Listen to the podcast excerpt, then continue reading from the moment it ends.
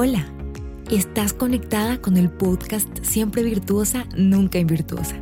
Prepara tu corazón y descubramos juntas lo que Dios quiere hablarnos hoy. Hola, hoy es nuestro día 22.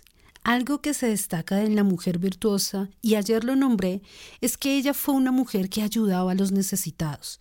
Dice el verso 20 de Proverbios 31, extiende su mano al pobre y alarga sus manos al necesitado. Quizás tenía una fundación, o bueno, no necesariamente. También nosotras podemos ayudar a otros que lo necesiten. Este capítulo 22 que nos corresponde hablar hoy habla en varios versículos del rico y el pobre. El verso 2 dice, al rico y al pobre a ambos los hizo el Señor.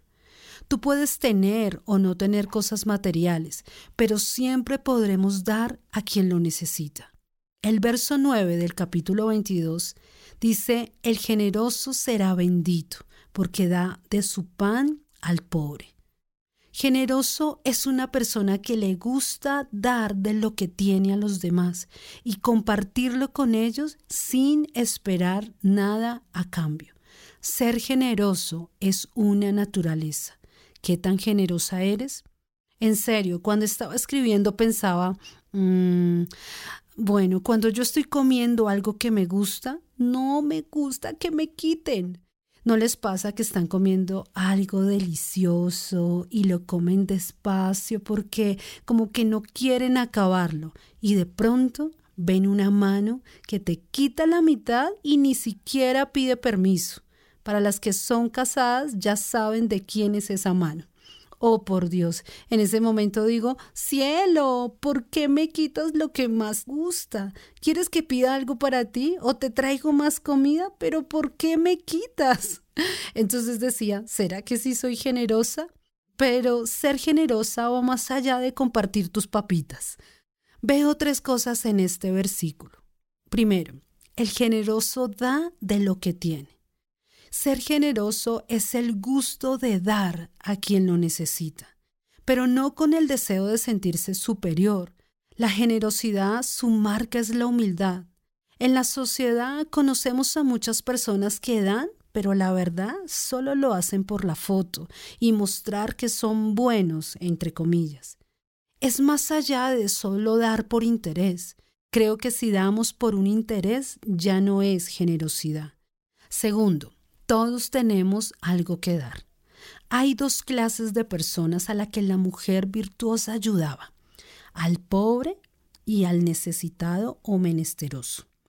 Dice en el versículo 20, extiende su mano al pobre y alarga sus manos al menesteroso. Entonces habían dos clases de persona. El pobre.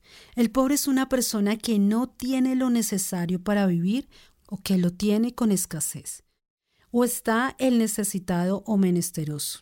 Es una persona extremadamente necesitada de todo. Tal vez tú puedas pensar, pero yo tengo apenas, no puedo dar de lo mío. Siempre piensa, hay alguien que está con más necesidad que tú. Ser menesteroso o necesitado va más allá de solo la ausencia de comida. Estamos en una sociedad que está muy necesitada Quizá tú tienes el mensaje que una persona necesita escuchar. Quizás un abrazo es todo el alimento que alguien necesita. O un pequeño detalle hará que una persona se sienta amada. Hoy quiero que quedes con este pensamiento. Tú tienes algo que una persona necesita. Lo tercero es que será una persona bendecida.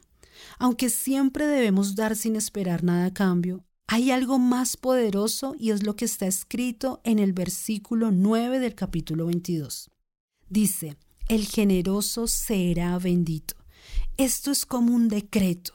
Una persona que es desprendida, que ayuda a quien lo necesita, que da, tiene bendición es bendito. Y bendito es una persona bienaventurada, es una persona feliz y es una persona dichosa. Eso es lo que significa bendito. Así que cuando somos generosas, hay un decreto que ya está sobre nosotros de ser benditas, de ser bienaventuradas, de ser dichosas. Hay una gran bendición al ser generosa.